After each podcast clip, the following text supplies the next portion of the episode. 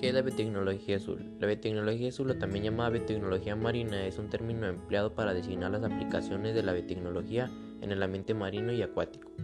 Como ejemplos de aplicaciones de esta biotecnología podemos destacar el uso de plantas y productos marinos para obtener nuevos fármacos y cosméticos. Para nadie es un secreto que el océano constituye un 70% aproximadamente de la superficie terrestre y en él es posible encontrar una gran biodiversidad. Debido a ello, los científicos empezaron a explorar esta zona con el fin de encontrar sustancias que pudiesen ser empleadas en diversas áreas así como surge la biotecnología azul, una disciplina que hace uno de los recursos marinos para encontrar soluciones a los diferentes problemas que se pueden encontrar en el mundo actual. Esta disciplina utiliza una gran variedad de organismos acuáticos para diversos propósitos, es decir, que básicamente se ocupa de la exploración y explotación de los diversos organismos marinos para desarrollar nuevos productos. Por lo tanto, podemos decir que la biotecnología azul se asocia con aplicaciones como la de preservar una gran variedad de especies marinas, la restauración de la vida silvestre acuática a su estado original, el uso de las especies marinas para desarrollar nuevas medicinas, entre otras muchas cosas más.